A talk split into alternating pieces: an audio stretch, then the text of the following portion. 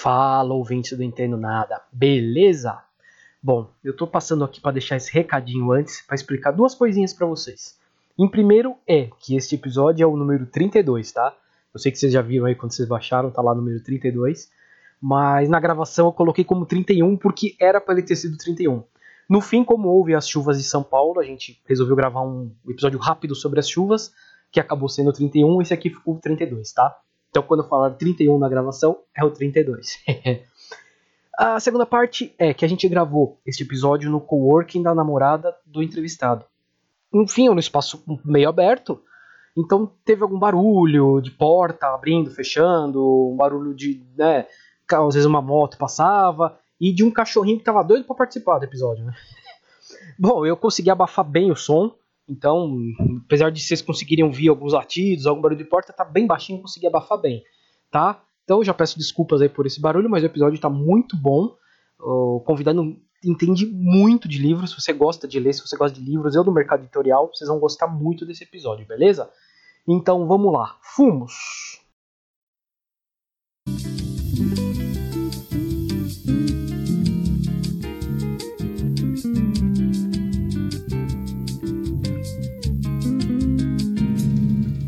Começou mais um Entendo Nada. É, é o número 31, olha só. E o tema de hoje é livros, livrarias e editora. Ah, rapaz, rapaz.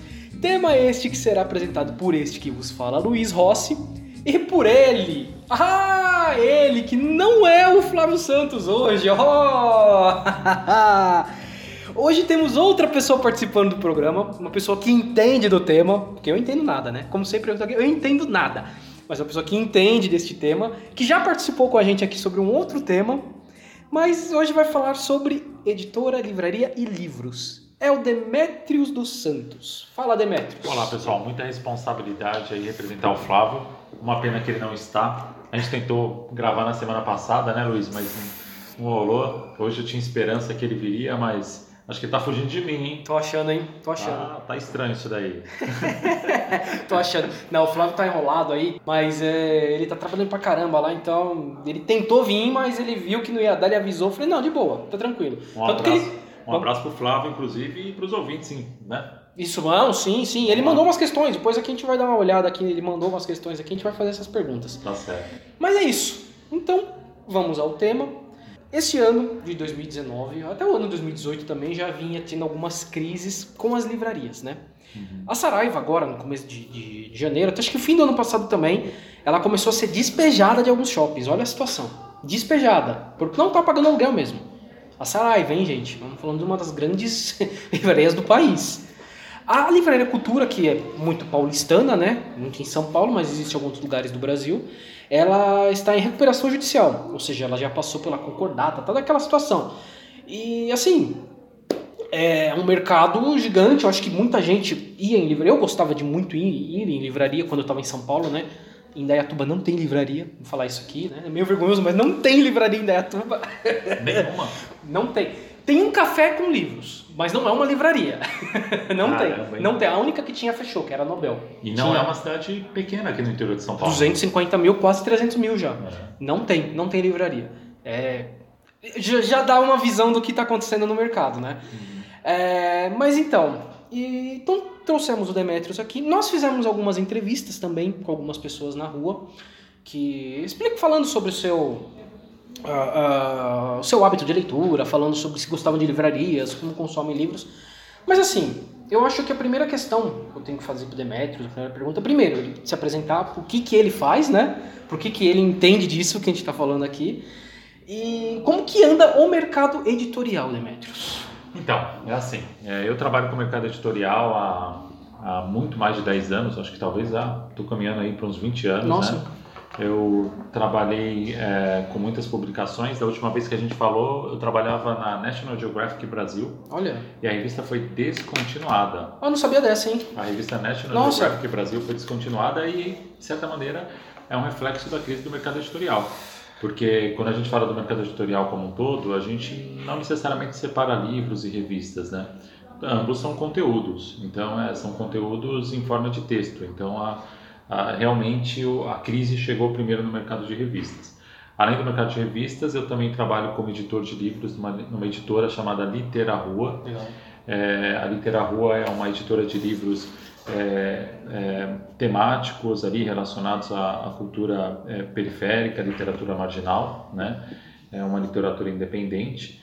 A gente trabalha com diversos segmentos dentro dessa desse prisma, né? Então são livros sobre música, hip hop, questões sociais, racismo, é, política. Então são são n temas. Um dos nossos lançamentos, que é o meu último livro aí, é o livro do Emicida. Sim o Emicida acabou de lançar um livro no mês de dezembro que comemora 10 anos do início da carreira dele. O livro se chama é, Para Quem Já é, Mordeu um Cachorro com Comida Até Que Eu Cheguei Longe.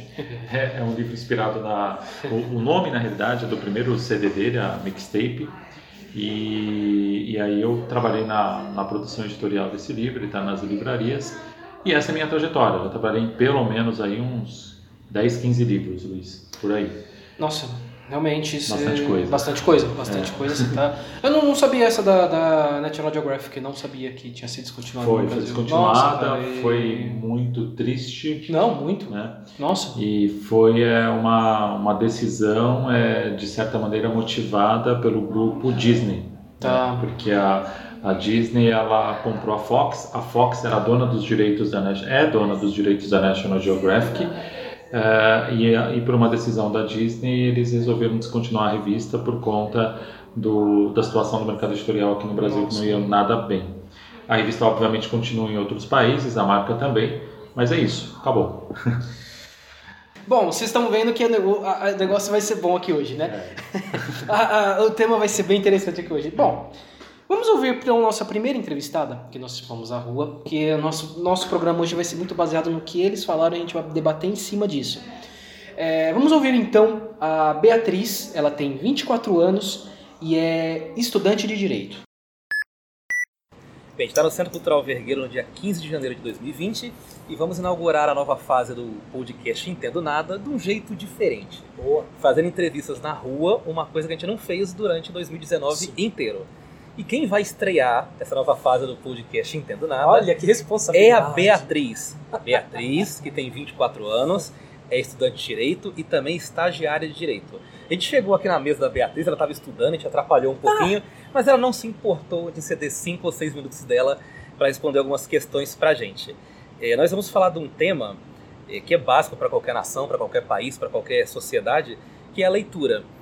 E a gente, gente vê que algumas pessoas estão parando de consumir livros físicos, né? estão migrando para e-book, para fazer downloads. E a gente quer saber de você, Beatriz, qual forma que você consome livros, seja da faculdade ou livro que você lê por, por diversão? E-book, digital ou livro físico? Na verdade, eu divido. Eu tenho um Kindle, uhum. que eu leio e-books. E eu também gosto de consumir livros físicos. Uhum. Você chega a fazer download da, da internet, algum site específico ou não? Sim. Tem um site específico que eu consigo os livros uhum. digitais. E os físicos geralmente eu compro em sebo. Uhum. sebo. Você, você, você falou que divide bem, mas você divide por uma questão de preço? Você acha mais barato baixar isso? É, já, exatamente. Eu acho que tanto a questão de preço, consumir livros novos é bem caro. E eu tenho preferência por livros físicos, né? Mas às vezes não dá. E também a questão do espaço. Sim. Não dá Sim. pra manter em casa. Não dá pra colocar na estante, livros. né? É, geralmente é uma questão importante essa daí. além dos livros de direito, que tipo de livro você gosta de ler? Eu gosto bastante de literatura e de filosofia. Tá, boa, tá, boa. Legal, Algum, de algum país assim, literatura, estrangeira, nacional?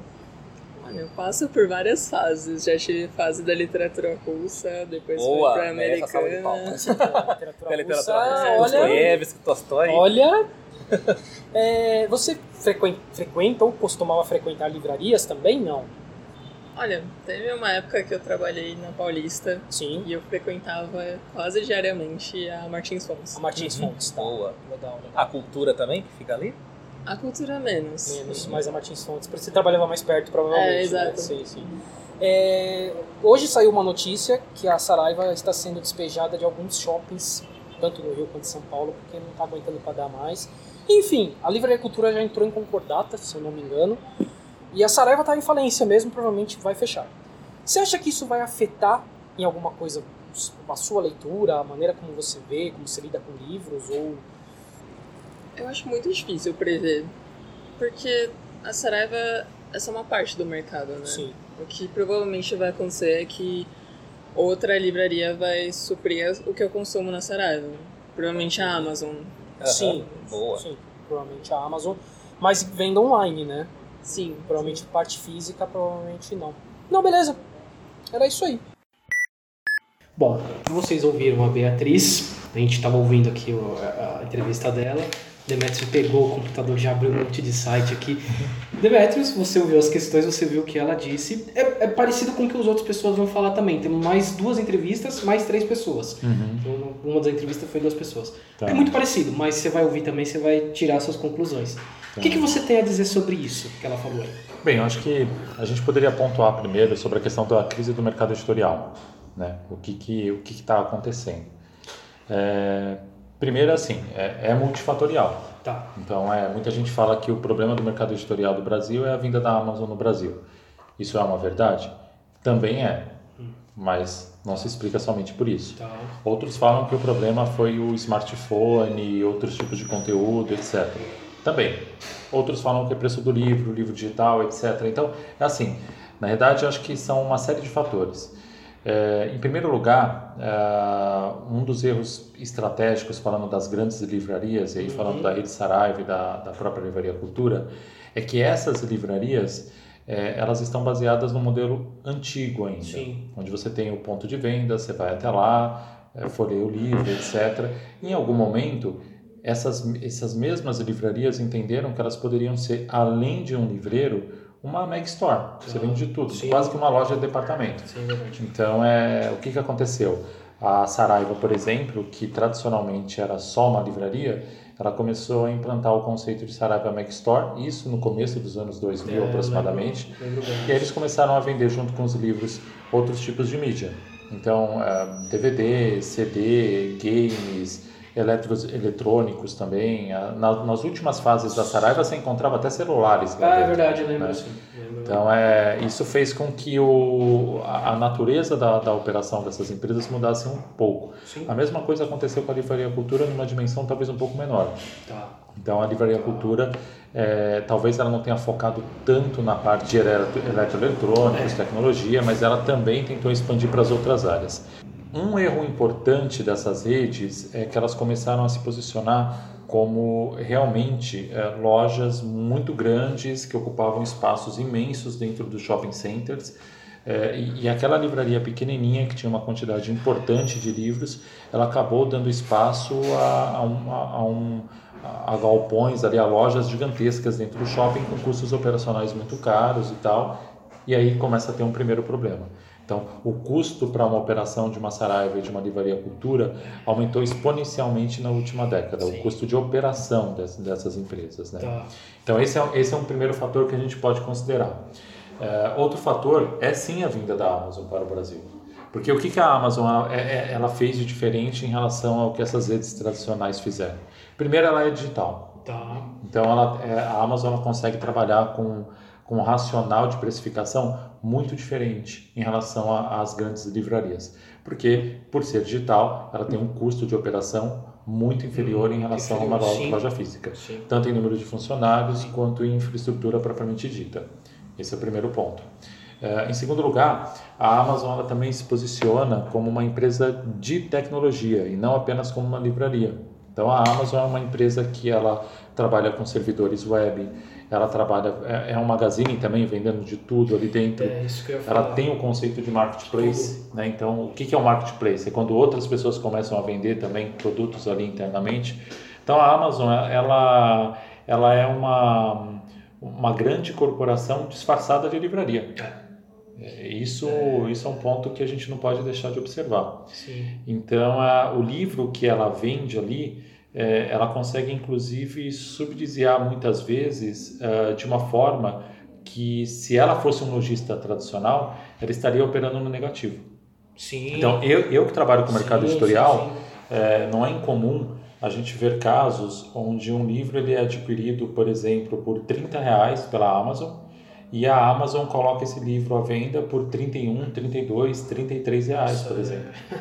Então é, você tem uma margem de lucro Nossa. que ela é irreal pensando Muito. em um lojista tradicional. Muito. Então isso também é um problema, né? É, e, e aí a gente fala bastante do livro digital. O livro digital, na realidade, ele, ele é mais um mito do que uma realidade, Luiz. Tá. O livro digital é ele, ele não é uma realidade hoje tão palpável quanto a gente imagina. Você tem uma, uma penetração no livro digital, a gente até trouxe aqui uma pesquisa, uma pesquisa feita pelo Sindicato Nacional dos Editores de Revistas, é, pela Câmara Brasileira do Livro. É uma pesquisa, a última vez que, que essa pesquisa foi divulgada com esse enfoque foi em 2016, não é tão antigo assim. Tá. É, e aqui a gente tem uma, uma ideia da penetração do livro digital. O livro digital ele representa hoje aproximadamente 1% do setor Nossa, é. da, de produção de livros no Brasil. É muito pouco. É pouco. Eu, eu muito realmente não imaginava também esse número quando você me mostrou. Eu não. É muito eu pouco, não de uma forma geral. Sim. E aí, é, é- é- talvez o que aconteceu com o livro digital É. é, que o livro digital ele surgiu antes do que deveria ter surgido. É, eu acho que o livro digital ele ainda vai estourar. Tá. É que a maneira com que a gente teve contato com o livro digital, a Amazon foi uma empresa que investiu no livro digital, ela lançou devices, produtos próprios para a leitura do livro, o Kindle, por exemplo, ele é um e-reader específico para isso. Ah, aqui em São Paulo, a gente até vê o aparelho, você vê, você entra no transporte público, eventualmente você vê alguém lendo Sim, Kindle. sim. é, né? Quando sim. Mas, é, de uma forma geral, é, quando você vai para outros estados, outras capitais, o Kindle não é necessariamente uma realidade. Então, a, o Kindle ele, ele acabou sendo o, o, o e-book acabou sendo um produto de nicho. E, enfim, esses são alguns dos fatores que daria para citar. Tá. Outros fatores é, são as próprias editoras. As editoras também foram responsáveis pela crise de uma Hum, maneira geral. Interessante. Porque o que, que acontece? Ah, à medida que o, que o mercado começou a entrar em crise e as livrarias elas começaram a ter dificuldade de pagar as próprias editoras, eh, e aí começou esse processo de recuperação judicial desses grandes lojistas, as editoras, em paralelo, elas começaram a encontrar formas alternativas de vender o livro.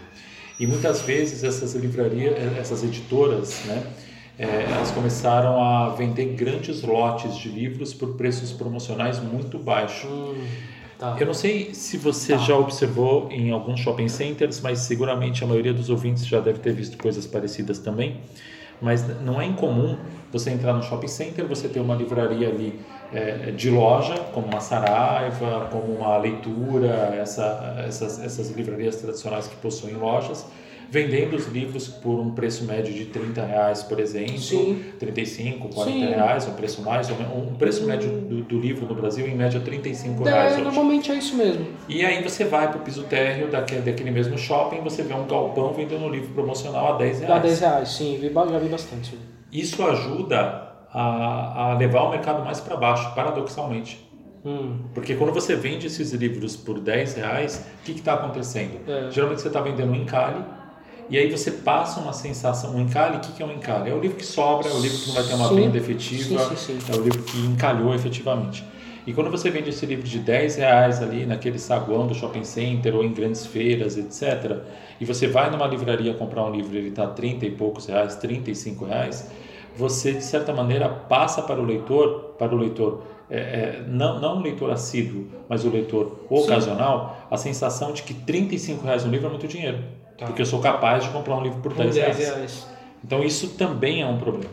Então perceba assim que o, o, o mercado de livros no Brasil hoje ele é, é, é- ele está em crise por uma questão realmente relacionada a n fatores diferentes. Sim, muita. Essas grandes livrarias começaram a, a, a entrar em inadimplência com a maioria das editoras, inadimplências que para grandes editoras chegaram a milhões e milhões de reais, Sim, literalmente. é uma coisa que né? eu ia te falar. Esses números são públicos, tem é, Saraiva é, é, é, deve cifras de 9 a 15 milhões para grandes livrarias, é é muito dinheiro. E, e aí elas tiveram que recorrer à, à, à questão da, da recuperação judicial. O que está acontecendo hoje com essa rede de livrarias? Quando você entra em recuperação judicial, Sim, ah, tanto a Saraiva como a Cultura, você, é, é, você- todo mundo que entra em recuperação judicial precisa apresentar um plano de pagamento dessa, dessa dívida. E esse plano de pagamento, geralmente, ele tem descontos absurdos. Então, aqueles 16 milhões que você devia, você vai pagar em média 1 milhão e 600 mil reais, por exemplo, em 10 anos. Nossa. E aí, aquela editora que tinha uma expectativa de receber era. um valor maior, event- eventualmente não vai receber praticamente nada. Nossa, Esse é o primeiro problema. terrível. E o segundo grande problema da recuperação judicial, especialmente para um varejista, é conseguir deixar a operação em pé. O que, que acontece com a Saraiva e a Cultura? Quando você entra nesse acordo de recuperação judicial, você estabelece um compromisso jurídico de que todas as transações comerciais a partir daquele ponto não podem ter mais inadimplência. Tá. Então o que, que acontece? Tá. Se o- a, a Saraiva pega um livro de lançamento para vender e ela vende 10 exemplares na loja X, se ela não pagar a editora em cima daqueles 10 exemplares, ela está operando judicialmente de maneira irregular. Hum. Existe um compromisso, inclusive legal, para pagar Sim. aquilo pós-recuperação judicial. Sim, sim. E a dinâmica de um varejo ela é muito cruel, porque o cara ele precisa, eh, se eu estou em recuperação judicial, eu tenho que comprar, eh, o meu varejo ele sempre está pautado em lançamento, eu tenho que ficar sempre comprando coisa nova, tenho compromisso de pagar em, em dia, tenho uma dívida que eu estou pagando em, em relação à recuperação judicial, que mesmo que amortizada ainda é uma dívida grande. Certo. Então aí é, é uma bola de neve. E aí chega uma hora que a, a livraria não Olha. consegue mais pagar aluguel e tal, É. recebe despejo, vai enxugando. É, e para você ter uma ideia, no Brasil hoje, é, em média, é, menos de 50%, em média 40% das empresas conseguem sair da recuperação judicial. Ah, imagina. A grande maioria das empresas vão à falência. Vai falar isso. Não estou afirmando que a Saraiva e a Cultura vão falir, É, mas, Mas- as chances disso acontecer são razoáveis. Muito alto. É alto. Eu acho interessante algumas coisas que foi falado, que você comentou. Você falou da Amazon, dela não ser bem uma livraria. Ela tem só aquela cara de livraria, mas na verdade ela é uma empresa que vende tudo. Exatamente. Tudo mesmo. Inclusive, às vezes eu escuto alguns podcasts de tecnologia e eu dou risada, porque eu não imagino fazer isso. O cara, não. Tem vezes que eu entro na Amazon pra- só pra ver se funciona. O cara vai lá e compra, tipo, um Durex. Coisa que ele podia comprar na papelaria desse. Não, ele só faz questão pra... e recebe, tipo, um, dois dias depois. Exatamente. Isso aqui em São Paulo, claramente. Porque ele- nesse mesmo podcast tem um rapaz que é do Nordeste. Lá a coisa já é diferente, o frete demora e é muito caro pra chegar. E isso vai mudar. Vai mudar porque eles vão abrir em Pernambuco, se eu não me engano, Eles estão vão abrir abrindo um centro de distribuição no Nordeste. no Nordeste. Então vai mudar isso também. É, isso é até um, um ponto para se discutir para Americana, para Submarino, para essas empresas, porque a Magalu, né, Magazine Luiza, Magalu está entrando, tá tentando entrar nesse meio aí. É, mas não é o assunto para o que a gente está discutindo aqui. Mas a Amazon é isso, tá? A gente às vezes não acha, mas a Amazon ela, não é só uma livraria. É interessante o que você falou. Eu achei legal uma coisa que a Beatriz falou, que ela ia muito na Martins Fontes, que é uma livraria antiga, que tem cara de livraria antiga até hoje, você vai lá, ela é antiga. Exatamente. E só tem ela, ela só tem, não sei se ela tem em outro lugar, acho que é só ali na Paulista. Não, tem outro lugar. Aqui em São Paulo, Sim. Temos a Martins Fontes na livraria, é, ali na, Na- na, na Avenida Na Paulista. Paulista. E tem uma Martins Fontes, que provavelmente ainda deve existir, que fica em frente ao Mackenzie, lá na Consolação, Ah, Universidade Mackenzie. Tá fazendo tempo que eu não passo lá também. É, é uma, é um- uma livraria também clássica. Até pela localização, é, É. muito improvável que ela tenha fechado. Provavelmente sim, É, deve estar lá. deve. E eu lembrei de uma que não foi comentada em nenhuma das entrevistas que falaram, mas eu lembrei de outra que é a Livraria da Vila. Que Sim. também é uma outra livraria, é um outro esquema, ela não tem cara de antiga, mas ela tem aquela coisa de livraria. Sim. É, talvez a, a maneira para essas livrarias sobreviverem é se tornarem só apenas uma coisa assim, livraria e ponto final. Você acha isso? É possível. Tá. É, muita gente faz, na hora que, que essa pergunta, da maneira que você fez, é, ela é realizada para alguém do mercado, Luiz, geralmente a, a, a resposta padrão é o mercado argentino.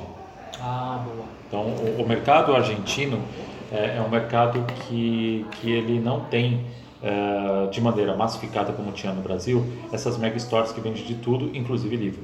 Tá. Então, uma Saraiva que vende games, papelaria, eletroeletrônicos, CDs, DVDs e livros. Tá. Praticamente não existe isso lá na Argentina. Na Argentina, o que, que acontece? Você tem livrarias efetivamente.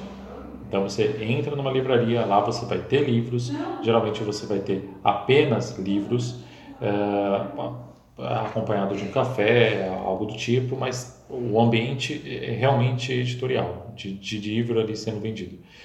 É um caminho. A livraria Martins Fontes, aqui da Avenida Paulista, Uhum. ela é uma referência para mim também. Sim. Eu considero como uma das maiores, é, uma das melhores livrarias de São Paulo. também. É uma livraria de É. excelência. Gosto bastante. Agora, a tendência é essa. O que a gente vê, vê acontecendo em São Paulo é a abertura de pequenas livrarias ou até mesmo de redes que eh, eh, possuem esse aspecto mais próximo de livraria. Entendi. Um exemplo é a leitura. A leitura é uma Ah, rede de verdade, livrarias verdade. que ela é de Minas Gerais. E ela já está se tornando a maior rede de livrarias do Brasil. Na realidade, ela já se tornou nesse momento. Com o fechamento das lojas da Saraiva a, a, e, alguma, e aberturas pontuais de lojas novas da leitura, ela já a, assumiu o primeiro lugar em relação à, à rede de Olha, livrarias no Brasil. E a, e a, a livraria leitura, ela tem uma característica muito interessante que é, é o foco em livro.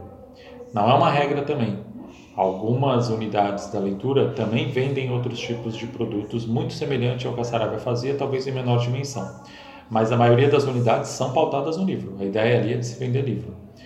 Então é, é, é, uma, é um outro modelo, é, é um modelo que é possível. A gente não pode esquecer no Brasil também que a gente tem um, um mercado paralelo de livros usados que são sebos. É, é. Né? Pensando no Então, os sebos, eles, eles representam uma fatia muito importante do mercado nacional. Eu não teria condições de falar sobre números em relação a, essa, Uhum. a esse mercado, mas é, é uma fatia significativa. E o que vem acontecendo com alguns sebos é que esses sebos eles vêm se transformando em livrarias, inclusive de, de títulos novos. Sim. é Então, a- alguns sebos, eles continuam fazendo o que eles sempre faziam, que é vender ali os títulos antigos, e já começam a negociar alguns lançamentos com as editoras Ah. para adquirir. O que vem acontecendo também aqui no Brasil de muito diferente é, é um, é um processo onde as editoras perceberam que elas não podem ser dependentes de uma cadeia de distribuição de varejista. Elas precisam correr com as próprias pernas. Ou seja, muitas livrarias começaram a abrir e-commerce, que era uma coisa que não existia. Sim, sim. Há cinco anos atrás, por Sim. exemplo, era muito difícil você entrar no site de uma editora X e encontrar ali uma loja virtual para vender livros. Tá. Hoje, isso já não é mais uma realidade. Na realidade, mudou exatamente esse modelo. Então, é muito difícil você acessar uma editora, uma, um site de uma editora hoje que não tenha um e-commerce. Então, o e-commerce ele se transforma num canal importante para que a editora comercialize o seu livro de uma maneira mais direta ali ao seu público. Aliado a isso, a gente também tem os clubes de assinaturas. Sim. Os clubes Bem de lembrado. assinaturas é uma outra forma de consumo lembrado. de conteúdo de livros. É, você pega, por exemplo, a Tag, que foi o primeiro livro, o primeiro clube de assinaturas de livros no Brasil que efetivamente deu certo. A Tag, ela tem hoje mais de 17 mil assinantes Nossa, ativos por mês. É muita gente que recebe ali um livro por mês. Ah, muitos outros clubes surgiram nessa esteira. Então, ah, tem clubes de editoras, a Intrínseca, por exemplo, tem um clube. Eh, você tem clubes temáticos na área de comics, na área de HQs, por exemplo. Ah, você tem, tem, tem, tem clubes, inclusive, de youtubers. né? Então, você tem ah, ah, youtubers que falam de livros, né? Tá. Então você começa a ter ali um surgimento de clubes de livros e, e a ideia desse clube de livro meio que ele se aproxima um pouco dessa, dessa ideia de livraria que você colocou, que é essa livraria temática pequenininha, que é a curadoria. Que é alguém dizendo para você que aquele livro é interessante, alguém dizendo para você que faz sentido ler aquele livro. E o que se espera de uma pequena livraria no Brasil ah, é isso, assim, que você entre numa livraria, que você encontre um livreiro, alguém que vai te orientar sobre o, o autor que você está procurando, vai te recomendar alguma coisa, vai poder fazer algum comentário, que é uma coisa que se perdeu também nas mega stores. É. Então perceba que assim, é um monte de coisa junto. Ah, acho que o mercado de, de livros no Brasil ele está longe de acabar, está longe de entrar em colapso. Ele existe, é, talvez ele seja mais comedido. A gente tem razões culturais que a gente pode falar um pouquinho também sobre elas. Sim. Sim. Mas em linhas gerais é, é isso aí. Não, eu fiz essa pergunta da Martins Fontes, a gente falou um pouquinho de livro físico, e eu quero ir para a segunda entrevistada aqui da, do dia aqui, que ela fala, ela é bem novinha, vocês vão ver, vou falar daqui a pouco a idade dela, e ela gosta de livro físico. Eu achei bem interessante, porque é uma pessoa bem nova. Mas vamos lá, o nome dela é Juliane, ela é estudante. No dia que a gente entrevistou ela, não sendo, eu, eu queria que ela me mandasse uma mensagem se ela estiver ouvindo isso aqui, porque ela estava esperando o resultado para da USP de Ciências Sociais. Olha que legal. Ela tava esperando. Eu ela estudei tem- lá. É, então, Esse eu ano, lembrei de você. É, Ciências passe Sociais. estude lá também. Não, eu tô esperando ela me falar que ela passou, porque a gente falou que ela ia passar. E ela tem 19 anos. Ah, também quero saber. 19 anos, é. Por favor, Então Luciano. manda, manda pra gente. Se estiver ouvindo isso, manda pra gente. Ela tem 19 anos, vamos ouvi-la. Bem, agora a gente vai começar a nossa segunda entrevista. Estamos aqui com a Juliane, que prestou vestibular para Ciências Sociais, está esperando o resultado. E nós, eu e o Luiz, o podcast Tendo Nada, Opa! estamos prevendo que ela vai ser aprovada no vestibular. Vai, né? vai, vai sim. Estamos aqui na torcida já. E o tema é o mesmo que a gente perguntou para a Beatriz ainda há pouco. A gente quer saber sobre leitura. São perguntas básicas, perguntas simples. E a gente viu a, a Juliana de longe com um livro, né? Inclusive, Diário de Anne Frank. Diário de Anne Frank, livro clássico, né? Muito bom. Livro, livro muito bom. bom. E pra gente foi igual um giroflex da polícia, chamou a atenção assim na live. Falou, é essa mesmo. Vamos lá, vamos lá. É, ela tá com um livro aqui físico, gente. Sim. É uma coisa que as pessoas têm, têm consumido cada vez menos. Mas eu quero saber de você o seguinte, Juliana. É, você consome mais livros físicos ou PDFs e baixa na internet? Físicos eu prefiro, livro físico. Uhum. E tem que também guardar. Você gosta de guardar os livros em casa? Você gosta de ter uma na relação? mão De ter mesmo, na pegar mão, pra é, sentir. poder levar. Sim, entendi. entendi. PDF você já chegou a baixar algum? Já. Mas geralmente por questão econômica, assim, pra economizar uma grana? É, pra economizar uma grana Uhum. e quando tá, tipo, gente e precisa ler e não tem, não dá tempo de comprar, por facilidade. Você tem algum desses leitores, tipo Kindle, assim, ou não? Não. Não. Você lê no celular ou no tablet mesmo? Isso. Tá. Que tipo de livro você gosta de ler? Ah, eu gosto de romance, de ficção. Sim. Ah, Até geral, biografia, no caso. né? biografia. Até biografia, né? É, hoje saiu uma notícia que a Saraiva está sendo é, despejada de vários shoppings, porque não está pagando mais o aluguel pro shopping, então ela está sendo despejada de vários, e provavelmente vai entrar em falência. A Livraria Cultura ela já entrou em concordata e está em recuperação, né? É, você costumava frequentar livrarias? Você gosta de frequentar livrarias? Gosto. Gosta, você gosta de ir nas livrarias. Então, se essas livrarias fecharem, você acha que você vai perder alguma coisa nessa sua relação com livros, com leitura? Sim, de certa forma sim, porque é, é bom tipo, ir lá e pegar o livro, ver, assim, pra ter uma ideia até. Porque ver só em sites não é a mesma coisa do que ir lá, poder ler a sinopse na hora, com o livro na mão e tudo mais. Sim. Você costuma frequentar bibliotecas também ou não? Às vezes. Às vezes. Não, beleza. É isso. Era isso. Muito obrigado, Não viu, Juliana? Muito obrigado. tamo- pouquinho. Vai passar na Parabéns pelo FUVEST livro, ou. Unicamp? É, Você tá- FUVEST. FUVEST, vai passar na Boa, FUVEST. Bom, vocês ouviram a Juliane, como eu falei, ela é bem novinha, 19 anos. E eu acho interessante porque, apesar dela ter 19 anos e ser bem novinha, ela gosta do livro físico. A próxima entrevista também vocês vão se surpreender com uma das respostas aqui. Vocês vão falar: caramba, tem gente que gosta disso e é novo, não é possível. Vamos deixar aqui para daqui a pouco vocês ouvirem. É, o- o- a gente estava falando em off aqui antes também, é, apesar dele ter comentado aqui já, falou que o setor né, de, de livros digitais é apenas 1%, e a gente imagina que é maior isso. Que, que eu, eu chutaria, se fosse para me perguntar hoje, qual o tamanho do, eh, do mercado para livros digitais? Eu chutaria que seria de 30% para cima. Sei lá, é uma visão que a gente tem.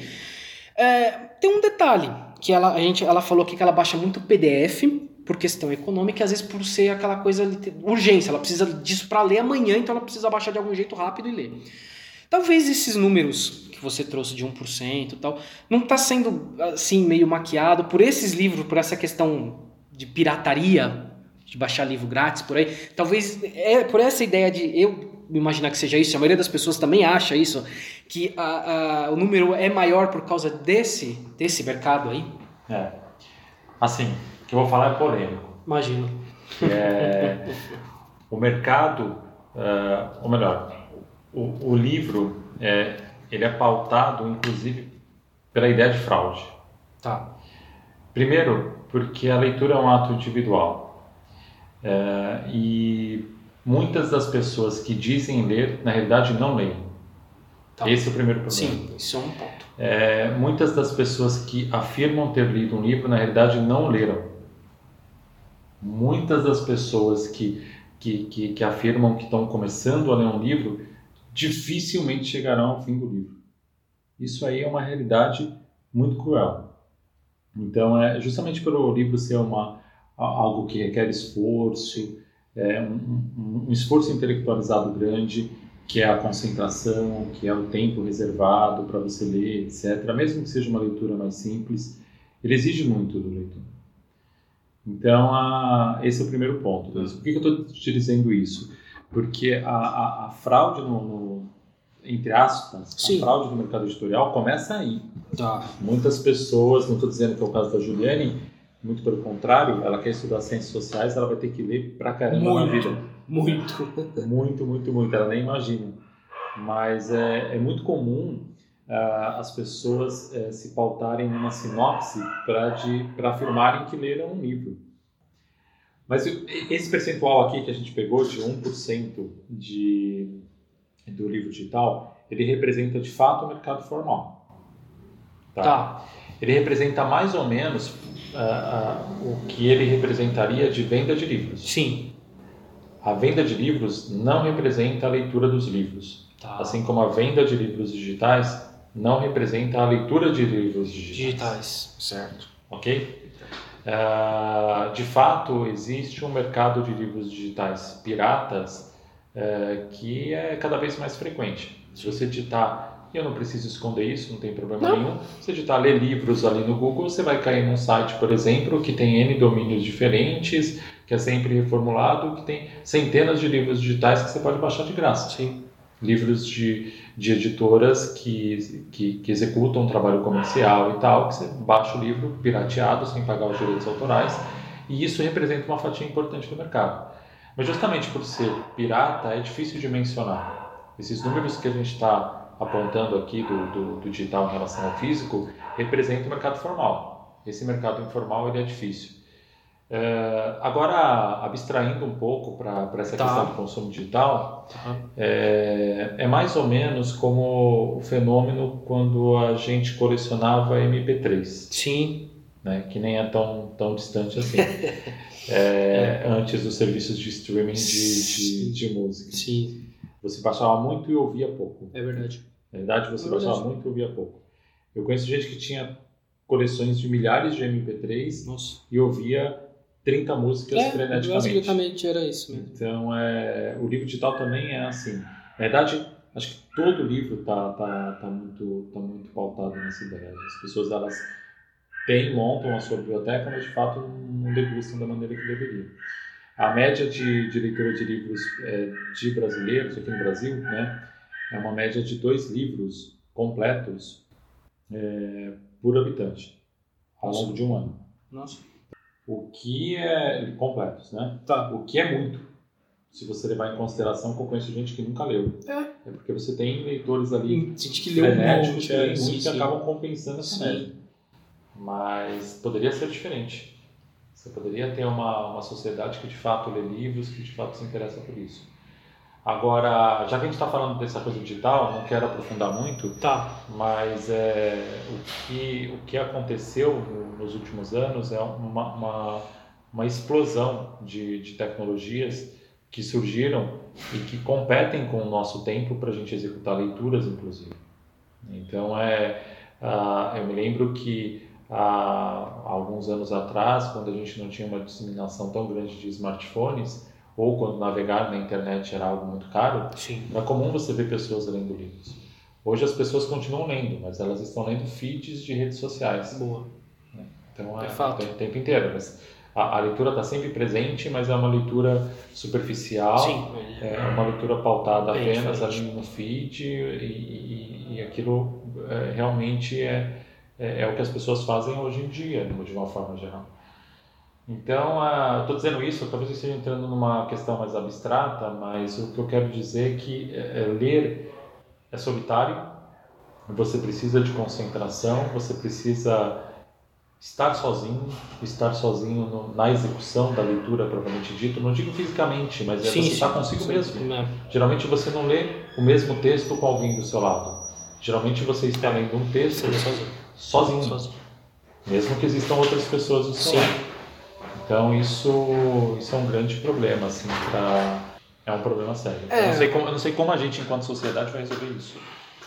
É, É, bem Mas, é, e, e aí, ah, muita gente afirma, respondendo a pergunta, é, falando ex- exatamente do, do áudio e da Juliane, que ela fala que ela prefere o livro físico, né? É, sim, o livro físico, eu acho que ele, ele se aproxima mais dessa experiência solitária da leitura. Porque normalmente você não vai ser interrompido por uma notificação por celular, é, normalmente você não vai ter uma- um botão para apertar ali do lado, então você, ler, ler o livro físico ainda, ainda, ainda é um argumento importante para para fazer a leitura. É. Eu particularmente gosto muito do livro digital. É, hoje eu, eu, eu acho que eu leio mais digital, mais digital. do que o, do que É. o físico. Mas é, a, a percepção espacial que você tem da obra também muda bastante. Muda. E a percepção, percepção espacial é, é- é justamente você poder pegar o livro na mão e ter uma ideia do quanto você já deu, leu em relação ao que você tem que ler. Você consegue ver claramente as marcações dos capítulos. Você tem uma relação com, É, com- com aquele conteúdo É que ela é mais, é, de fato, espacial, geográfica. E quando a gente está com o livro digital, você perde um pouco disso. Então você precisa se acostumar. Mas é, não acho que seja um grande problema a partir do momento que você se, se habitua com esse novo formato. né? Eu acho que o grande problema que você falou aí é a questão da atenção, né? É. É, é o primordial. Isso em tudo. A- a- acho que a nossa sociedade hoje sofre uma grande falta de atenção para tudo. Então pro livro também.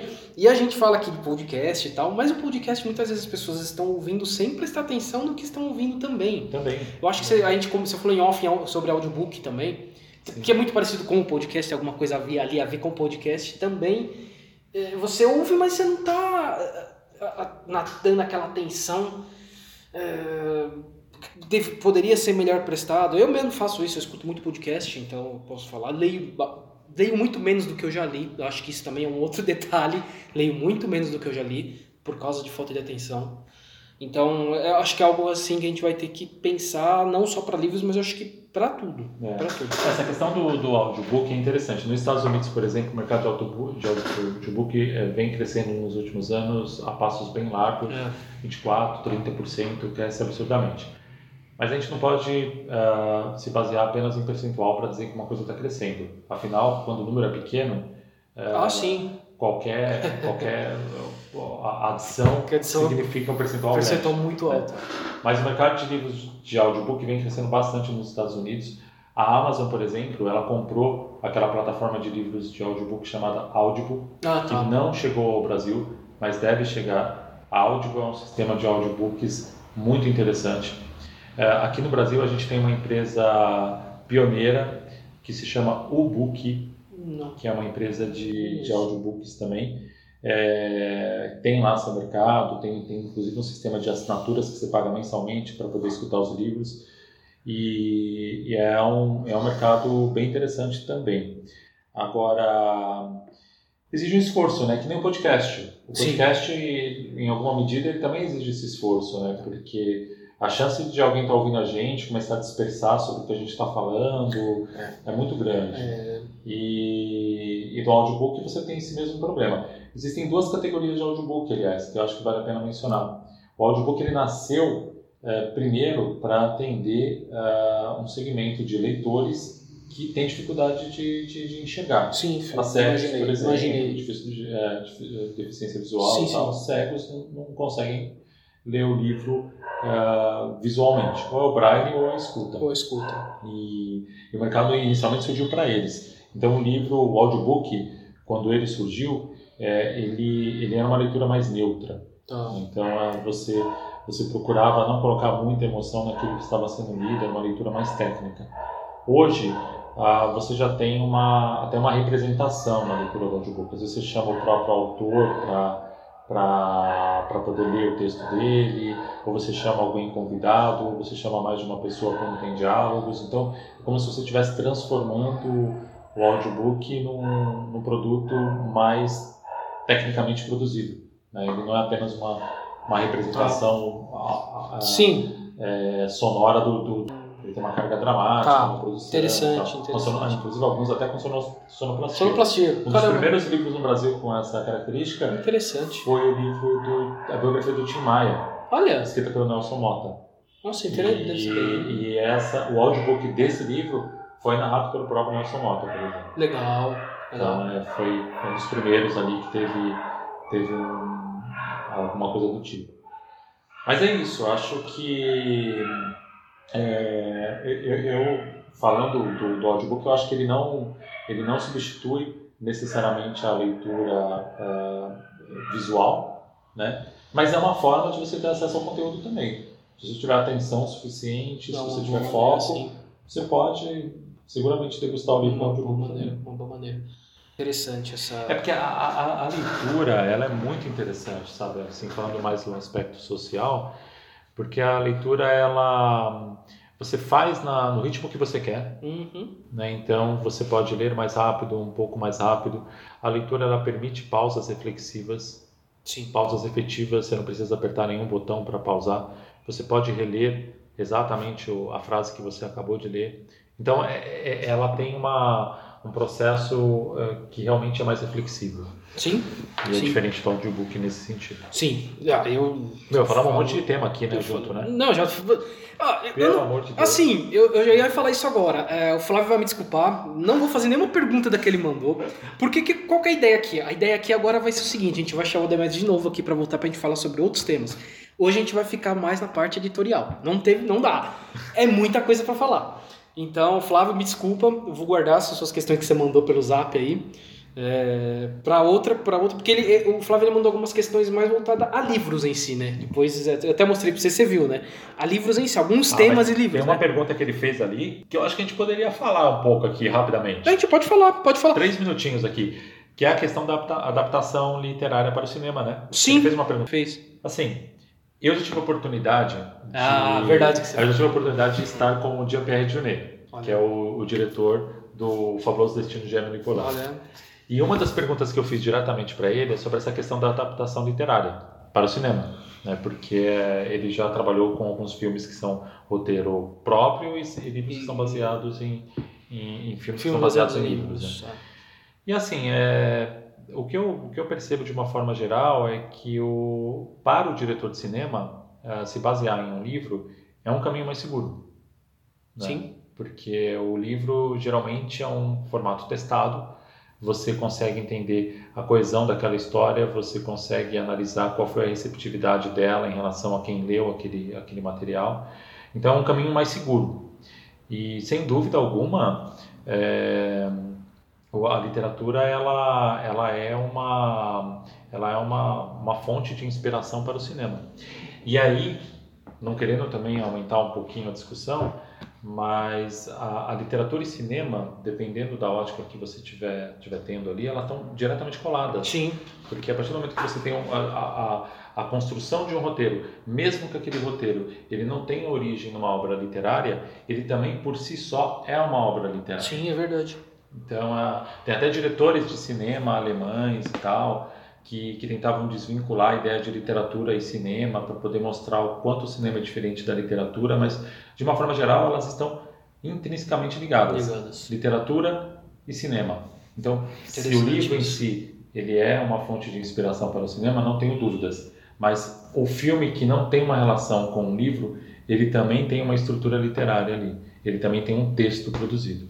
Bem interessante. Bem interessante essa visão. É, realmente, para pensar, tem. É verdade, tem. Sim, e não é incomum você pegar, por exemplo, filmes que tiveram o roteiro transformado em livros Ah, convencionais. sim, sim. É, Né? Vira mexe a gente vê algum gente sai daí um outro coisa aí. parecida também, né? Sim, sim, não, vira mexe sai mesmo. Ah, interessante, falamos praticamente tudo, mas eu tenho mais uma entrevista. Eu falei que tinha um rapaz aqui que ele tem um, uma hábito de leitura bem diferente, assim, para alguém que é jovem. né? Eu tô curioso. É bem, bem interessante, mas vamos lá.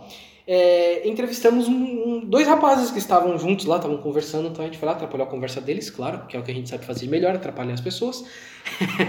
é, é o Mabel e o Matheus, que eu chamei de dupla mamá na hora lá, né? Eu vou te falar. O Matheus, ele, tá, ele é estudante de Direito já, ele já estuda, e ele tem 19 anos. O Mabel, ele tá, ele é vestibulando, né? Tava também, tava na mesma, mesma coisa da, da Juliane, né? Só que ele tava é, tentando para letras na Fuvest e na e se não passasse na Fuvest ele é para PUC, ele comentou aqui. Então também, Mabel, manda pra gente se você passou, tá? Manda aí pra gente, escuta a gente, manda que passei, não passei, É, já, saiu, manda, já saiu todas as chamadas, né? Eu Já, já saiu, acho que já saiu tudo, sim. Todo mundo aí tem que falar pra gente se passou ou não Ó, passou. tem que falar, cara. Deve ter passado, né? Deve ter passado, deve ter passado entrevistaram as pessoas no Centro Cultural São Paulo. Sim. Quem tá lá passa. Aí, boa, tá vendo? No próximo ano, você está ouvindo que vai prestar vestibular, vá pro Centro Cultural. Principalmente para ser entrevistado pela gente. Isso, aí, aí vocês vão passar. Procure lá. Tem alguém não entendo nada aqui? Se a gente tiver, você vai passar. Bom, vamos ouvir então o Mabel e o Matheus. E vocês vão ver o hábito de leitura do, do Mabel. É o Mabel que tem esse hábito de leitura diferente. Vamos lá. Bem, agora a gente vai fazer uma entrevista dupla. Estamos com o Matheus e o Mabel. Nós vamos fazer a pergunta para os dois ao mesmo tempo. Você viu que está crescendo o número de, de entrevistados aqui no Centro Cultural Vergueiro. Bem, a primeira pergunta, é, a gente estava conversando com eles aqui antes e eles falaram para a gente que estão com um pouco de dificuldade de manter o hábito de leitura. Eu queria saber de cada um de vocês o que, que fez você perder esse hábito. talvez um pouco da rotina do dia a dia, que talvez tenha tomado muito tempo. Eu perdi um pouco o hábito, porque eu gosto de ler livros assim mais voltados para a espiritualidade e tal. E então eu perdi um pouco esse hábito assim de leitura como um hobby. E aí foi isso. Ele é só por obrigação. É, né? No, no meu caso, eu nunca tive o hábito de ler, né? Eu acho que a minha criação foi bem solta, né? E eu nunca tive muitas obrigações nem nada, então ler para mim sempre foi uma das obrigações, tipo ler livro da escola, então ler para mim sempre foi um saco, né? Ah, E assim mas- geralmente é um saco, né? mas é, eu sempre gostei de, de línguas, de linguística, né? E, e eu venho assim nos últimos 10 anos, eu acho, eu tô com 20 agora, né? Então por aí eu venho tentando criar o hábito de ler e manter, né? Mas, sabe, aquela coisa, eu leio um livro ah, em um mês, ou menos até, aí tô naquele pique, começo outro, paro e não volta mais, né? E eu tenho lido jornal. Esse ano eu comecei a ler o jornal impresso, impresso. e é, uma, é um hábito bem, bem bacana, né? Porque a leitura é outra, não é, não é prosa romântica, né? esse tipo de coisa. É uma leitura bem é, instantânea ali mesmo, né? E bem rica também, porque é cultura, Sim. né? Você tem algum caderno que você prefere mais no jornal? Alguma parte assim, do jornal que você gosta mais de ler? Ah, eu, eu leio de tudo. Sim. Eu gosto de ler de tudo, sim. Eu gosto bastante da, da ilustrada da Folha, né? Eu, eu gosto bastante de arte. Ah, gosto de ler as primeiras páginas da Folha também, né? O- As opiniões e As tudo mais. colunas. né? É, as opiniões e... Mas eu acho, eu acho o hábito de ler o jornal muito interessante. né? Gosto bastante. E quando vocês consomem livros, agora vocês tenham perdido um pouco o hábito, estão tentando resgatar aí. Vocês consomem de que forma? PDF, baixando na internet ou livros físicos? eu prefiro muito mais livro físico. Eu tenho, eu aprendo muito mais, eu absorvo muito mais a informação com livros físicos. Eu tenho preferência livros físicos. Eu prefiro livro físico também. Eu detesto ler no celular, não consigo. É, eu cheguei a comprar uma vez um, um e-book, né? E-book, né? Ou e-reader. Não sei como é que chama. E-reader. E-reader. E-reader. É, da Saraiva, né? Chama Leve, se não Ah, me o engano. leve, sim. E é muito bom, assim, a- o produto, mas não me acostumei, sabe? Não, não consegui, eu prefiro muito mais comprar. Inclusive, ontem mesmo eu comprei pela internet ah, um livro do Herman Hesse, o Demian. Chegou hoje lá em casa. Sim. Porque eu prefiro o físico mesmo, sabe? É um livro que eu não encontrei por aí, sabe? Eu prefiro mesmo. Poderia ter pego PDF e tal. Eu falei, ah, não, vou comprar logo mesmo, né? Vale a pena. Sim. Vocês costumavam frequentar livrarias? Vocês gostam de livrarias ou não? Não, Não, nunca cheguei a não é um frequentar hábito. muito livrarias. Não é um hábito que vocês têm Eu, também? eu, eu gosto bastante de, de frequentar, assim, pelo lazer. Pelo né? lazer. Não, É. não pra é, necessariamente ler ou comprar, mas Sim. pra ver o que tá rolando, né? Essas coisas. Sim, pra ver o que tá em alta, ver essa parte, sim. sim. É, hoje saiu uma notícia que a Saraiva ela está sendo despejada de alguns shoppings porque não está mais conseguindo pagar aluguel e tal, então ela tá, vai fechando, né? E provavelmente ela vai entrar em falência mesmo. A Livraria Cultura, por exemplo, entrou em concordata e está em recuperação judicial. É, a tendência é que essas grandes livrarias fechem. Vocês acham que isso mudaria o hábito de leitura de vocês? Apesar que vocês não têm tanto hábito, mas você acha que poderia mudar em alguma coisa? A livraria mais próxima lá de casa, eu moro em Santana, é uma Saraiva, né? Uhum. É, e uma Saraiva até que grande. É. Do, do Santana Park Shopping. Sim. Fechou faz poucos meses. Isso. E eu fiquei chocado quando fechou, sabe? Porque aquilo era ponto de encontro, sabe? Eu sempre ia lá ver as coisas perto de casa, no começo da minha adolescência e tudo mais, né? E eu fiquei chocado porque fechou, não tem mais, né? Então, É, se eu é. quiser ir numa Saraiva, tenho que ir no Center Norte ou, sabe, ir pra outro shopping e tal. É, é isso. É, vocês acham que é, ter uma biblioteca próxima de casa, uma livraria próxima de casa, ela, é de- ela estimula ter um hábito de leitura? É, aumenta possibilidades, aumenta, né? Você pode ter mais acesso, um acesso mais fácil à leitura, né? Quanto mais é fechando, você vai diminuindo essa. né? É importante. É, eu, eu sinto falta de bibliotecas mesmo com espaço bom para estudar. né? O Sesc Santana, por exemplo, é, eu costumo usar bastante o Sesc para estudar, mas o Sesc, o Sesc Santana não tem um espaço muito adequado para isso. As únicas mesas que tem são no meio do corredor, tem muita criança lá, é mó barulheira.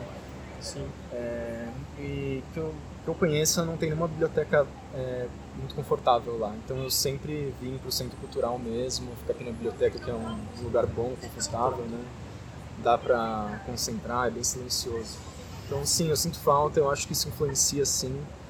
Ah, eu acho que o ambiente tem que cativar o usuário, né? Porque é, dificilmente a pessoa cria assim uma- um interesse do nada e para manter esse interesse né tem que tem que ter ah, tem que ter influências externas né Sim, sim, de preferência desde pequeno, né? Desde, desde é exatamente desde desde- pequeno. Você já foi na- no Parque da Juventude, lá no, Carandiru? já já fui Já foi naquela biblioteca de lá, não? já fui uma vez só É, não lá fui lá eu- para estudar mas já fui É, acho legal lá, acho bem, bem bacana lá. Bom, vocês ouviram o- a dupla mamá, né? Matheus. Queria saber o que eles pensam desse, desse, desse, apelido que você deu pra eles. Olha, ele deve estar me xingando lá agora, Eu né? acho que não. Deve estar me xingando lá. Ou estão comemorando lá na USP. então. Pode ser também, né? Pode ser, quem sabe passou lá na USP, tá lá no, na- estudando letras, linguística, rapaz. Mas o que me chamou a atenção é que ele lê jornal impresso. Olha, eu acho que faz uns 10 anos que eu não entro numa banca de jornal para comprar um Isso é jornal. coisa de cursinho. É, Provavelmente foram os professores do. Provavelmente sim. Provavelmente sim. Você tem razão, provavelmente sim. E é, é bem um belo interessante. hábito, Um né? belo hábito, sim. Não, uma coisa assim, muito legal. Eu, eu gostava muito de ler jornal. Quando era criança, eu lia jornal. Tinha lá 9, 10 anos, eu lia jornal. Gostava de ler. A parte de esporte, né? Eu gostava muito mais. Mas eu lia todo jornal, eu pegava pra ler, eu gostava. Presidentes não gostam de jornal normalmente. Ah, bom, olha, se a gente entrar nessa seara, é, a gente vai tomar sapatada, a gente vai tomar elogio. Eu não vou entrar, eu não vou entrar nessa, mas tem uns aí que não gostam. Olha, tem uns aí que estão adorando o fechamento da. Bom, voltamos ao tema, voltamos ao tema. É, é, Demet, você disse que gostaria de falar sobre duas coisas aqui. Primeiro foi o hábito de leitura, né? É, o hábito de leitura, cara, é, eu também tive dificuldades para conseguir me lidar melhor com a leitura, assim, né? Eu, eu acho que é, eu comecei a, a, a- a ler melhor é, quando eu, de fato, entrei na universidade. Certo. Sendo muito, muito sincero, assim, porque eu tinha dificuldade de, de conseguir concluir um livro e tal. Dentro da universidade eu fui pegando ritmo, eu sempre tive uma dificuldade de ler rápido. Legal. Eu tenho transtorno de déficit de atenção, Ah, então- então, então- eu leio devagar, mas eu, eu consigo concluir leituras. Mas é, eu entendo que, que não é um, um hábito fácil é, de ser desenvolvido, ele, ele requer um certo esforço, especialmente no começo. E falta esse esforço, esse esforço de maneira mais concentrada no mercado educacional mesmo, mercado educacional, sistema educacional. Né? Então é, é muito comum, eu me lembro que quando eu estudava, é, eu, eu passei na escola pública é, praticamente por todo o ensino médio sem ler de fato um Sim. livro. Sim. Geralmente você lê ó, capítulos de livros didáticos, alguma coisa que, que os professores mandam, mas se debruçar numa leitura do começo ao fim, com uma análise um pouco mais técnica, literária daquele conteúdo, é pratica- era praticamente inexistente dentro do sistema educacional brasileiro, Ah, é público verdade. especialmente. né? Sim. E quando acontecia, acontecia de uma situação onde você não tinha contexto. Às vezes você tinha que ler um livro de Machado de Assis que é absolutamente genial, É. mas você não era apresentado aquele tema, você não tinha um contexto Olha- para compreender aquele conteúdo, pegava um certo ranço daquele tipo de, de, de literatura, e isso às vezes fica com as pessoas pro resto da vida. Sim. Né? É, por exemplo, na Literar Rua, que é a editora que eu participo, a gente trabalha com li- literatura marginal, literatura periférica, como eu disse no começo aqui da, da, do nosso podcast. Eu nem gosto muito desses rótulos É, mas eu acho que é importante explicar que o que a gente tenta fazer ali é, é lançar livros que dialoguem mais diretamente com determinados é, com determinadas camadas com determinadas camadas da sociedade. Tá. Então, é, se a gente, por exemplo, está lançando um livro sobre hip hop, geralmente esse livro de hip hop é escrito por alguém que também produz hip hop, ou alguém que está muito próximo do hip hop. Então, é, isso faz com que você tenha uma aproximação de linguagem, uma aproximação temática mais consistente, que dê mais credibilidade. Então, uma das coisas que faltam para que as pessoas tenham mais acesso a esse hábito de leitura, elas de fato conseguirem ler coisas com as quais elas realmente se identifiquem. Então, isso é, requer não apenas um esforço, como eu já disse anteriormente, mas como também uma produção editorial que seja mais equivalente a essa realidade. Então, é, isso, isso também é um problema. Sim, sim. É, acho que esse, é, esse, essa é uma, uma situação que, hoje em dia, com essa literatura independente, é, pessoas, da, por exemplo, pessoas é, que nunca tiveram a oportunidade de escrever um livro, escrevendo o seu primeiro livro agora, pessoas que moram nas periferias escrevendo livros, são formas de fazer com que uh, o próprio leitor da periferia também leia um, uma produção editorial de alguém que tem exatamente a mesma origem que ele. Isso tem muito valor. Tem, claro que Isso tem. ajuda a tem, desenvolver essa questão tem. do hábito de leitura, sabe? Tem, tem. Acho que esse, esse é um ponto. E sobre a questão das bibliotecas públicas que eles falaram também, né? É, bem, bibliotecas públicas é, é um problema. É, até as bibliotecas acadêmicas, né, que de certa maneira, muitas delas é, são públicas, mesmo que estejam dentro de, de universidades privadas, Sim, o conhecimento são- ali deveria ser acessível para qualquer um. Sim. É, por exemplo, tem bibliotecas acadêmicas de universidades privadas que os alunos não conseguem ter acesso diretamente ao acervo. Eles precisam pedir o livro para que alguém que- traga o livro para eles. Isso não é incomum. Nossa, Você não. encontra isso em algumas universidades eh, privadas com, com bibliotecas de referência para alunos. Outras questões são bibliotecas públicas que elas ficam esquecidas dentro da comunidade. Onde eu moro, por exemplo, eu moro no bairro do Limão. Tá. Existe uma biblioteca no bairro do Limão. E pouca gente sabe que existe uma biblioteca lá. Não há uma divulgação, eh, não há uma, um, sabe, uma, um trabalho eh, regional ali da, da prefeitura para que as pessoas saibam que existe uma biblioteca, que lá é possível entrar, que as pessoas são bem-vindas, etc. A, a Mar de Andrade, por exemplo, ela ficou muitos anos ah, sem, sem literalmente eh, dar acesso ao, ao leitor ali, É a, a pessoa que ler o livro. Você, você, tinha uma dificuldade enorme de ter acesso à Biblioteca Mário de Andrade, o horário dela era muito restrito, agora que ela vem abrindo nos finais de semana, mas isso foi um- um- algo que mudou nos últimos anos. Sim. Até então, uma biblioteca que abrisse aos sábados era difícil. Muito No próprio centro cultural, gente que já, já estudou lá há muitos anos, como eu, ah, a- o horário da biblioteca no centro cultural também era reduzido. Hoje que a biblioteca abre nos finais de semana, mas antigamente a biblioteca abria, por exemplo, no sábado até o meio-dia. Nossa, Não abria sábado à tarde, não abria domingo. Então você tem, tem alguns problemas aí também, sabe? Que são problemas de políticas Sim. públicas para fazer com que a biblioteca seja um local acessível. Você deu um exemplo na entrevista da Biblioteca São Paulo, que é uma É. biblioteca de referência. Sim. Né? Uma Sim. biblioteca realmente muito boa.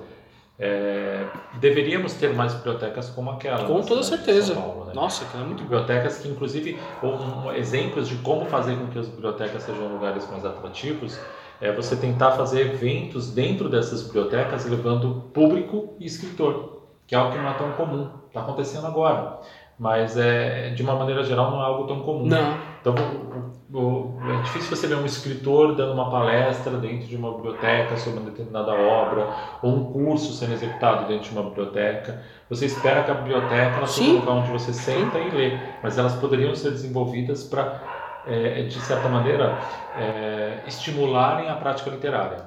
Elas poderiam ser locais onde as pessoas poderiam ah, ser, gui ser guiadas para desenvolverem o hábito de leitura. Elas poderiam dar cursos efetivamente para como se tornar um leitor. Sim. Como funciona a seria, literatura brasileira? Seria Então perfeito. você sim. consegue fazer, você conseguiria fazer com que a biblioteca ela fosse um local, inclusive, de aprendizado ao hábito de leitura. E não que a pessoa tenha a obrigação de sentar ali, pegar um livro e começar a ler se ela nunca teve esse hábito. É difícil. Eh, eu vou te falar, Então, você é- falou de colégio público, eu estudei a vida inteira em colégio público, do, do pré ao terceiro colegial. E tinha uma biblioteca na minha escola, lá no Glória, lá no Ipiranga, salve o pessoal do Glória aí, quem tá ouvindo. E tinha uma biblioteca lá dentro. Dentro do colégio tinha uma biblioteca pequena, um espaço pequeno, mas tinha uma biblioteca lá dentro. Ah, os professores não estimulavam você ir lá, os bibliotecários preferiam que você não fosse lá, quem trabalhava na biblioteca preferia que você não fosse, porque poderia bagunçar, poderia tirar os livros de ordem, poderia... Tinha jornal, eu falo porque eu gosto, sempre gostei muito de jornal, eu lia muito jornal quando era pequeno, eu gostava muito. A parte de esporte principalmente, eu adorava. Gazeta Esportiva, Folha de São Paulo, a parte de esporte, depois o Lance, quando eu fiquei mais eu comecei a ler o Lance também. Mas eu gostava muito de ler jornal. Então, às vezes, eu gostava, eu ia na biblioteca, eu e mais um ou outro amigo gostava de futebol, pra pegar o jornal e ler a parte de futebol. Não gostava que a gente fosse lá pra pegar o jornal. Pra, porque mexia no jornal. Como assim, né? Tipo, a gente não entendia, na época você não entende isso. Passa um tempo você fala, putz. Não E eles tinham vários livros, né? tinha muita coisa dentro daquela biblioteca. Uma biblioteca. O Glória é um colégio antigo. Uhum. Ele era um colégio que ficava no centro de São Paulo. A Rua do Seminário é em homenagem ao Glória, que foi para Ipiranga depois, que era o Ah, Seminário é? Senhora da Glória. É, Olha é um só. colégio que tem, na época, ele deve ter quase 200 anos de história, o colégio. Caramba. E é um colégio público, né? Um grande colégio grande e tal. E no Ipiranga também tem a biblioteca do Ipiranga. Nunca, ó, falando de pré a terceiro colegial, olha o tempo que eu fiquei nesse Nunca a gente fez, al- algum professor ou o próprio colégio se juntou para descer, tipo, acho que eram distância de 7, 8 quarteirões da biblioteca do Ipiranga para o colégio que eu estudava. E é uma biblioteca referência em cinema. Você falou de cinema, é interessante, ela tem uma referência em cinema lá A dentro. biblioteca do Ipiranga. A Biblioteca do Ipiranga. Ela tem filmes assim, antigos, coisas assim. E de vez em quando, eu sei que de um tempo pra cá elas começaram a, a transmitir, chamar a população ao redor pra ir assistir esses filmes, fazer sessões mesmo abertas pra quem Essa quiser. biblioteca abre aos finais de semana também? Putz, não abria na época, não sei como que ela tá hoje. Eu, como eu não tô mais em São Paulo, eu não sei, eu não tenho frequentado mais. Mas eu posso pra ver depois ver se ela abre. Eu não lembro o nome dela, tem um nome, eu não consigo lembrar o nome. É, ela fica no Ipiranga mesmo, ali na Rua Cisplatina. É uma região do- bem Ipiranga mesmo, bem no meio do Ipiranga. E nunca, nunca, ó, estamos falando de, de novo, de pré a terceiro colegial, nunca. A gente foi estimulado aí nessa biblioteca. Eu fui nessa biblioteca muitos anos depois, quando eu estava na faculdade. E também me estimulou muito a leitura, a faculdade, fiz história, tem que ler pra caramba, né? Eu gostava de ler jornal, então pra mim pular pra livro não era uma coisa também tão grande. Mas livro mesmo, você falou do Machado de Assis, Mário de Andrade, eu fui conhecer depois da faculdade. Antes disso, não. Bom, eu creio que não mudou muito isso hoje. Eu, pelo que a gente vê, escuta alunos falando, não mudou. É, é terrível, né? É terrível. Você, a gente falando de biblioteca aqui, falando de leitura, de... tem as bibliotecas, elas existem, estão aí e nada, nada que, que... É muito, é muito triste mesmo. É, eu acho que a biblioteca está muito vinculada mesmo a, a essa ideia de, de desenvolvimento do hábito de leitura. Né? Eu acho que a, talvez a, a gente não dependa da biblioteca apenas para ler, mas a biblioteca ela poderia estimular isso. Ela, ela poderia ser é, o próprio centro cultural mesmo, onde essas pessoas foram entrevistadas, né? É, é uma referência para mim de um bom uso de biblioteca porque é uma É, biblioteca ela- onde você estimula os estudantes a estudarem por lá e não apenas a consumirem os livros, eles levam seus próprios livros, Sim. não há nenhuma objeção sobre isso. As mesas são preparadas para levar computadores, É, existem é, eventos infantis dentro da biblioteca para crianças também e tal, lá, é, eventos pedagógicos. Sim. Então, então, assim, é- é- acho que é uma referência de um bom uso de biblioteca, assim como a Biblioteca São Paulo também. Mas a, a grande maioria das bibliotecas, bibliotecas menores Ah. e tal, elas ficam confinadas a, a um papel quase que burocrático dentro É, da cidade, né? Tem que existir. Ponto. Tem que existir. Tem que existir. Tá lá, existe, tá lá. É. É, isso. Bem, basicamente é, uma isso. E É. poderíamos utilizar de outra forma, né? Nossa. Mas é isso, Luiz. Eu acho que, É. em linhas gerais, esses são os problemas que a gente tem para resolver na literatura, da- Olha- no hábito de leitura do nosso país. Olha, eu falei que o programa ia ser meio pra baixo, terminou de maneira meio pra baixo mesmo, cara. Que coisa. Mas enfim, enfim. É, como eu falei, é um tema grande. Provavelmente a gente vai voltar a abordar esse tema. O Flávio quer participar. Ele, ele tava doido pra participar disso, ele adora ler, ele gosta muito de leitura, então. Eu não vou falar das questões dele aqui, eu vou deixar pro próximo, a gente vai regravar, a gente vai fazer esse programa de novo, né? Mas vamos falar de outras, outras visões. sempre à disposição. Não, de- vai participar, você pode ter certeza. Pode ter certeza. É, bom, não teremos Ixon não exi- existe hoje, por causa do tamanho do programa, ficou grande, não teremos. Mas teremos sim as dicas culturais. A gente comentou, o, o Demetrius falou no, no meio do episódio, falou sobre o- os booktubers, né? As pessoas que resenham livros no, no, no YouTube e tal. E eu ouvi um podcast do podcast chamado Rádio Escafandro, que é um. Ele é reportagem, ele faz muitas reportagens, faz muita entrevista, é um ótimo podcast. Tanto que ele entrou na família B9 recentemente, e a família B9 de podcast é referência no Brasil. Ele entrou recentemente, entrou lá com, esse, com esses programas. Foi lá que nasceu o podcast brasileiro, praticamente, né? Da maneira que a gente vê hoje, né, Luiz? Eu, eu não sei Ou se. não? Porque o Nerdcast vem antes, né? Ah, é. mas eu Nerdcast, acho, é, mas eu acho que o verdade. B9 ele tem a, o Mamilos, né? Mamilos, O Mamilos, o Anticast, Braincast, lá, o né? Braincast, o Anticast era de lá, saiu de lá né? também, saiu de lá. Uhum. Então eu acho que eles, eles produziram muitos bons podcasts e continuam produzindo, né? O que a gente adorava, qual era o nome dele? O Qual? de games. Ah, o Poco Pixel. Nossa. O Poco Pixel, não, esse pra mim é- é- hoje me dói. triste. Me dói, o Poco Pixel era muito bom. O Poco Pixel era muito bom, muito bom. Bom, bom, então vocês estão vendo o nível do negócio. É bom, é realmente bem produzido. Então, e eles, ele tem um, um dos episódios chama-se Jornalismo na Era dos Booktubers. É bem polêmico, eu achei bem interessante porque é polêmico. E esse, o, o dono do, desse podcast, ele também é escritor, ele também tem livros. E ele entrou numa polêmica com algum desses booktubers porque eles queriam que ele pagasse para que resenhasse o livro dele, para falar. E- então deu uma polêmica. É um episódio bem polêmico, eu gostei de ouvir, achei bem legal. é, porque entra num, num- num- caminho aí que a gen- a gente não imagina por muitas vezes. Tem muita gente boa, entrevistou pessoas que trabalham direitinho com isso e pessoas que nem sempre trabalham tão bem com isso também. Vale a pena, eu acho que vale a pena ouvir. Pra quem gosta de ler, pra quem gosta de sobre essa, vale muito a pena ouvir. Certo, Demetrio, você tem alguma dica? Ah, tenho. Na verdade, tem a, tem a ver exatamente com isso mesmo. Legal. Eu queria recomendar um canal do YouTube, que é um canal sobre literatura.